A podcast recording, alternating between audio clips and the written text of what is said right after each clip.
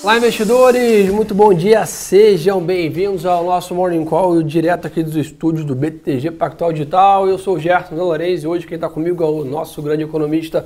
Fala, Álvaro. Fala, Gerson, tudo bem? E aí, tudo certo? Mais um dia? Mais um dia, a gente, vamos ver se o dia vai ser positivo, como está sendo pelo menos Pelo tudo que lá tu fora. indica, sim, né? É. Então vamos lá, pessoal. Tradicionalmente, já falando primeiro do mercado internacional. Então, como o Álvaro já adiantou bem, o mercado abre amanhece no campo positivo com apetite a risco, então S&P futuro 0,7 de alta, Londres na mesma dinâmica, Nikkei no Japão hoje fechado, um feriado hoje no Japão, mas a China 0,5 de alta, o MSI Emerging Markets, né, o nosso ETF de mercados emergentes acompanha essa alta, 0,4, dólar praticamente estável, renda fixa americana está um pouquinho acima ali, 1,65, uma retomada, e as commodities ali seguem firme. Então aí, petróleo 1,3 de alta, 65 dólares praticamente o WTI e o índice da Bloomberg de commodities 0,60. Ou seja, Álvaro, risk on no mercado internacional, o pessoal comprando commodities, comprando bolsa. Exatamente. E até chama atenção porque é, no mercado americano a gente vê o juro longo hoje de 10 anos subindo um pouco em relação a ontem, depois daquela queda muito grande da fala do, do, do presidente do Federal Reserve, né, do Jerome Powell. Perfeito. Uh, caiu bastante o de 10 anos e agora já está subindo. Mas no DXY a queda ainda continua em relação a ontem. Já, já teve uma queda forte, ou seja, dia bom para moedas emergentes. Mais um, né? Exatamente, nossa, mais um. Nossa moeda aqui vem pouco a pouco chegando perto do teu cenário otimista, né? Exatamente, a gente está aí com um, um, preço de 5,40 para o final do ano, mas a gente já colocou no nosso relatório é uma tendência muito positiva para o 5,20 para esse final de ano. Perfeito. E qual é o motivo disso, turma? A gente comentou com vocês ontem, né, que nós estamos aí no meio do no auge da temporada de balanço dos Estados Unidos. Né? E ontem tivemos ótimos balanços e não foi diferente nessa madrugada. Tá? Então vimos aí é, resultado da Apple informando lucro de 24 bilhões no segundo trimestre, simplesmente o dobro né, do, do mesmo período do ano passado. As ações já sobem 3% no pré-market. Facebook teve lucro aí de 10 bi alta de 94% no seu lucro, as ações sobem 7% no Nasdaq. E hoje, além disso, temos Amazon, Twitter, Airbus, Unilever, entre outros. Ou seja, Exatamente. temporada de balanço bombando e bombando para o lado bom. É, isso está é, é, reforçando aí o mercado, a expectativa com a economia, principalmente aqui dos Estados Unidos como um todo, e é isso que está dando impulso aí, tudo indica hoje o mercado deve chegar próximo das máximas históricas lá fora. Perfeito, a gente está com um dia muito, como você falou, muito positivo para para risco. E o Brasil deve se beneficiar bem desse, uh, desse movimento, até porque uh, a gente já está vendo, acho que, uma certa movimentação uh, do mercado em, em, em, estabilizar um pouco a expectativa de inflação. isso pode estabilizar também a expectativa de juros, isso, isso Bolsa beneficia. Né? É sem contar que ontem o Joe Biden detalhou né, o seu plano de 1,8 trilhão de mais dólares, um. mais um, as famílias, né, ele ressaltando que né, foi a classe média que fez os Estados Unidos quem ele é, etc., reiterando essa preocupação.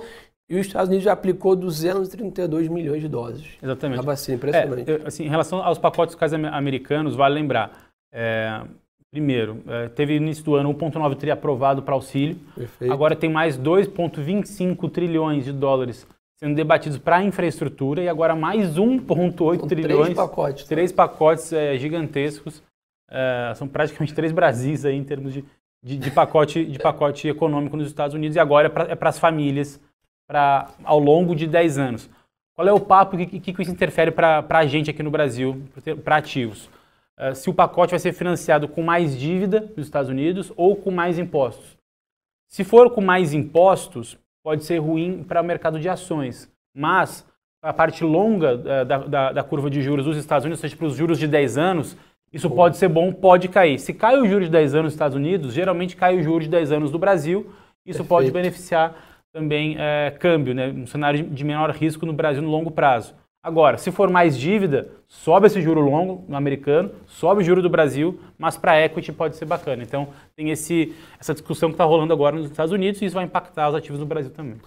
Perfeito. E além disso, o que tem para monitorar hoje, pessoal? PIB dos Estados Unidos. Né? Então, Exatamente. acho que é o principal indicador macroeconômico para a gente ficar nove e meia da manhã. de olho hoje. Então, nove e meia da manhã daqui, menos de uma hora aí, horário de Brasília, teremos aí PIB dos Estados Unidos. Essa preocupação né, dessa retomada da economia, estimativa de avanço de 6,6%. Então vamos monitorar isso também.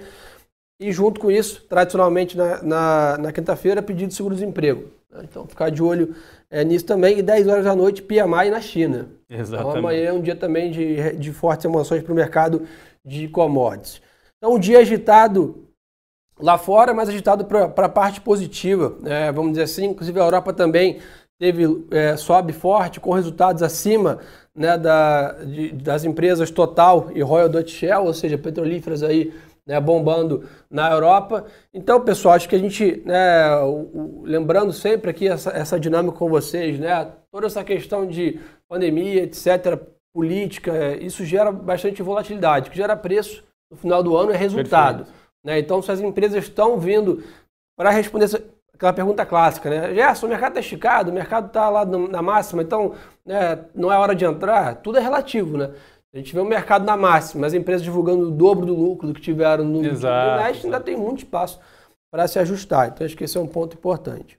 Exatamente. Acho que também vale lembrar, para acompanhar na parte política, o STF hoje vai, vai é, começar a decidir sobre a retirada do ICMS da base de cálculo do PIS e COFINS. Puxa, papo chato, que, que negócio é esse? que é isso? É, olha, teve um tempo atrás ali que uh, uh, o STF decidiu retirar o ICMS, por exemplo. Eu, eu, comprava um produto X, aí esse produto X tinha um imposto do ICMS, então ia ser X mais ICMS. Sim.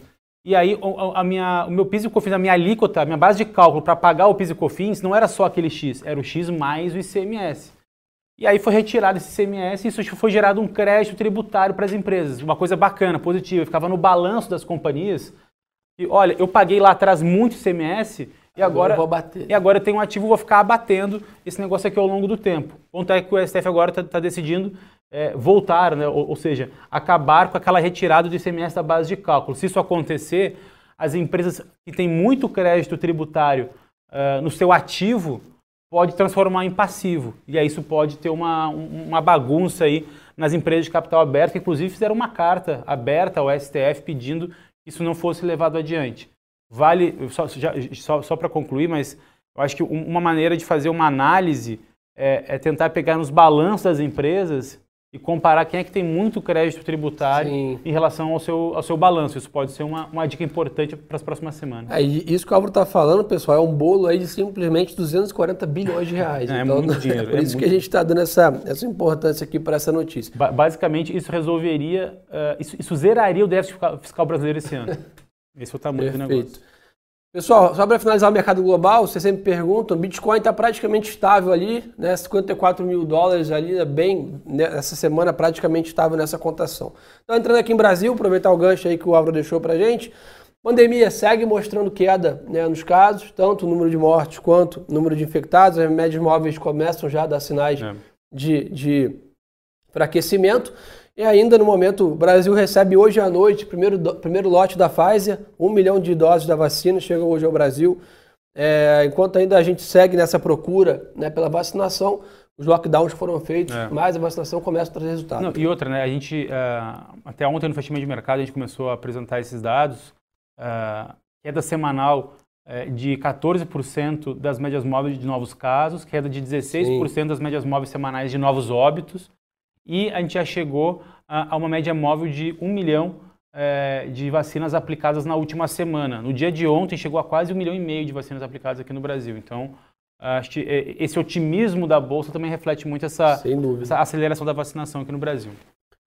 Perfeito. É, mas falando nisso ainda, né, estão, tava, o pessoal está perguntando muito lá na mesa sobre o CPI do Covid. Né? Acho que esse é um ponto importante. Eu já alerto que para o pessoal ficar tranquilo que até o final do ano a gente vai falar disso todo dia.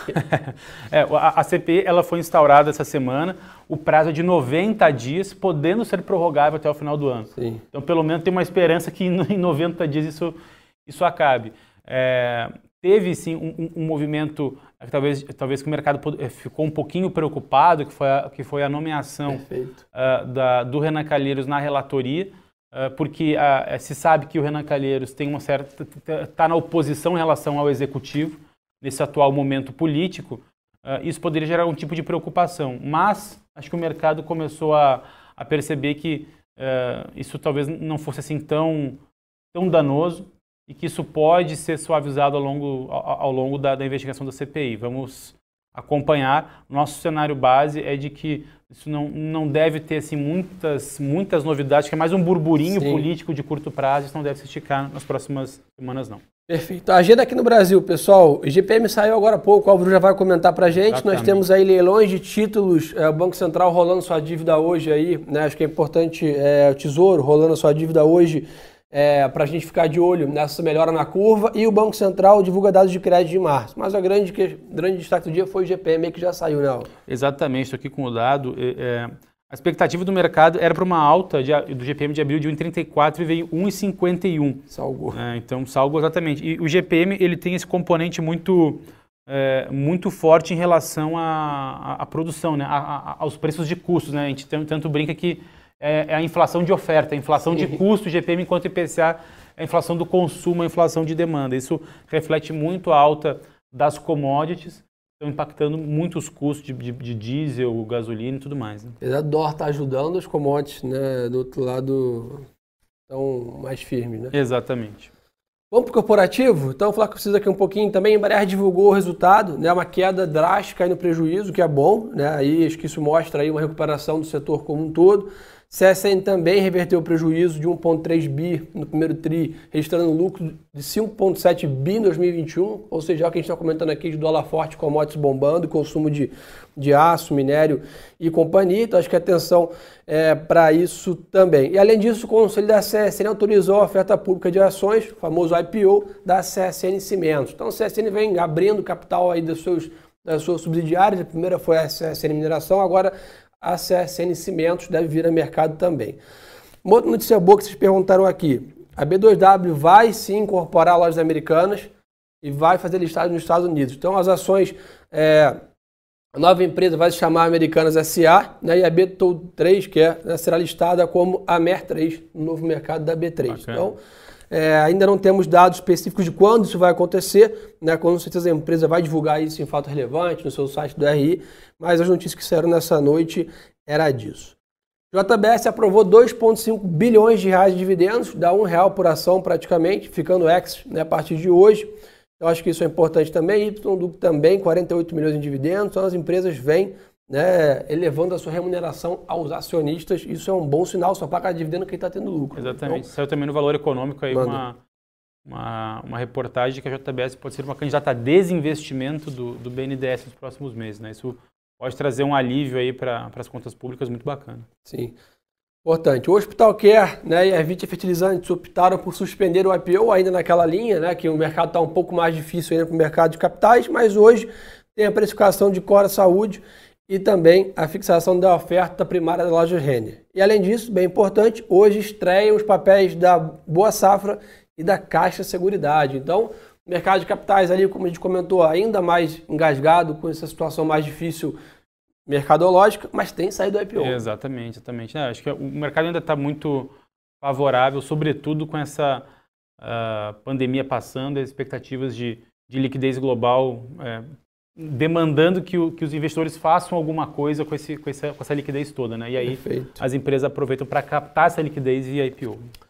Vamos ver que a turma quer saber aí, Alves, quer também puxar a pergunta, fica à vontade, Vamos a casa lá. é sua. O pessoal está perguntando, está chegando o Copom, qual é a nossa opinião, Alves? Nossa opinião é a, manuten é a manutenção do que o próprio Copom uh, é, uh, falou na última reunião, né? Que é o 075, né? Perfeito. Inclusive, ao longo desses últimos 40 dias Uh, o, o, tanto o Campos Neto quanto o Fábio Cantil, que é diretor do Banco Central, tem falado que, olha, só se algo muito diferente, uh, muito arriscado acontecer, a gente vai mudar o cenário, mas a princípio está tudo dentro das expectativas que o Banco Central já colocou, então 0,75 está praticamente dado aí na próxima reunião. Oh, bacana. Então vamos. É... Mas fica tranquilo, pessoal. Teremos nossa tradicional Sem live. Sem né? dúvida. Né? Até fazer... porque tem expectativa para a próxima reunião que a gente sempre comenta, né? Sem dúvida. Então acho que vale a pena ficar ligado aí para estar tá com a gente. Mas que a turma quer saber. VEG, pessoal, VEG fez split. As ações foram divididas por dois. Naturalmente, você traz bastante liquidez para o papel e é bem visto pelo sentimento, vamos dizer assim, do mercado. Isso deve vem favorecendo aí as ações também. É, vocês devem ter percebido isso na posição de vocês. Vinícius perguntou aqui, PCA, o que a gente acha, Álvaro? Cede, não cede? Não, as, as expectativas de PCA ainda são crescentes, é, mas isso de uma certa forma já está no preço, né? Os economistas já estão vendo um IPCA até, até junho, julho, ali dos últimos 12 meses, podendo chegar Eita. acima de 7,5%, mas o mais importante são que as expectativas de IPCA para o final desse ano, de uma certa forma, já estão comportadas ou dadas. O mercado está entre 5% e 4,9% de IPCA para o final desse ano, e aí parece que vai ficar. Suzano, continua caindo. O papel está realizando acompanhando o dólar, né? Como a gente comentou, o dólar saiu de 5,80 para 5,30 praticamente. A empresa tem uma grande correlação com o câmbio, então ela dá uma realizada. Mas só olhar o que a gente está comentando aqui de commodities, ciclo, dólar, etc. Claramente é uma oportunidade de entrada, vamos dizer assim, no papel, não mudou nada nossa percepção para o setor como um todo, muito menos para a companhia. Simplesmente um ajuste depois de, um, de uma performance muito alta Exatamente. recentemente, somado a uma realização do câmbio. A gente não imagina que o câmbio vai continuar caindo nesse nível até R$ reais. Ele vai deve estacionar nesses patamares e a empresa se ajusta. A gente viu a empresa repassando o aumento de celulose recente, ou seja, isso é bom. Né? está vendo alto de preço de commodities em geral, aqui, como a gente comentou com vocês. Então, Acho que é um buy opportunity aí, uma chance de entrada é, na Suzano, turma. Sem dúvida. Ah, ponto importante, balanço da Petrobras, exatamente. Ficar de olho no balanço da Petrobras aí no fechamento. Acho que é, é importante a gente ficar é, de olho aí na, no primeiro balanço, vamos dizer assim, da nova presidência. Né? Então vamos ficar de olho nessa companhia. Braskem sobe mais? Anderson, materiais básicos estão bombando. Nessa visão que o Álvaro comentou desses estímulos lá fora, né, vão potencializar o crescimento e consumo de materiais básicos em geral e commodities também. Então, tanto no setor de, de, de siderurgia quanto no setor de materiais básicos, como é o caso da Braskem, continua com um bom, uma boa visão. Petróleo aí subindo, o, o WTI 1.3, o Brent 1.4, o Brent chegando a quase 70 dólares o barril, né? Então, a expectativa de, de, de alta ainda é crescente para as commodities. Né? Perfeito.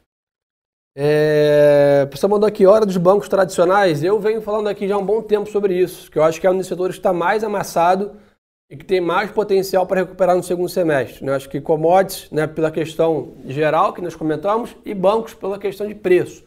Eu acho que tem muito potencial aí a Selic voltando né, a patamares ali próximos de 4,5, 5, as carteiras de crédito respirando com a retomada da economia, tem tudo para os bancos voltarem a girar essa, essa, essa roda. Então, acho que em questões, para quem gosta de procurar papéis descontados, eu acho que está aí um setor barato. Exatamente, então, sem falar que é um setor também é com uma volatilidade menor e, e, e com uma expectativa de sempre de, de crescimento de, de, lucros bem interessante. Então, o setor bancário, acho que é, como você falou, é muito interessante nesse momento, sim.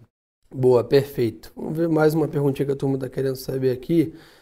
Estou tomando que é melhor que o Jornal Nacional. Dá uma aí. é... Ótimo.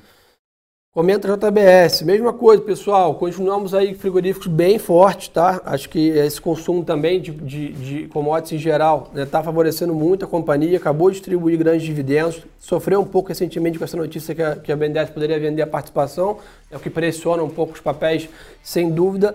Mas só todos os resultados que a gente tem visto da companhia, um mais robusto do que o outro, né? E o consumo de, de e, e, a empresa tem grande exposição ao mercado internacional, inclusive boa parte das suas plantas são nos Estados Unidos, Exato. onde está toda essa, essa expectativa de economia pujante lá fora. É, sem falar que uh, o mercado tá, ainda está muito otimista, né? Então, dos 17 analistas que acompanham o papel oficialmente, fazem relatórios uh, dando recomendação, 15 recomendam compra. E a expectativa média de preço para os próximos 12 meses é de 38 reais, hoje está R$ 31, então tem um potencial de retorno de 24% próximos 12 meses, bem interessante. Boa, perfeito, turma. Então acho que por hoje é só. Obrigado pela mega audiência de todo mundo sempre. Não esqueçam aí de seguir o nosso Instagram, arroba e arroba Álvaro S. Frasson. Estamos aí sempre com vocês no Intraday, soltando notícias, IGTVs, conteúdo educacional. Mais uma iniciativa nossa aí. Obrigado mais uma vez pela confiança. Vocês fazem parte do nosso Morning Call, o maior Morning Call do Brasil. Então, ótimos trades para todo mundo. E pessoal, lembre-se que o melhor ativo é sempre a boa informação.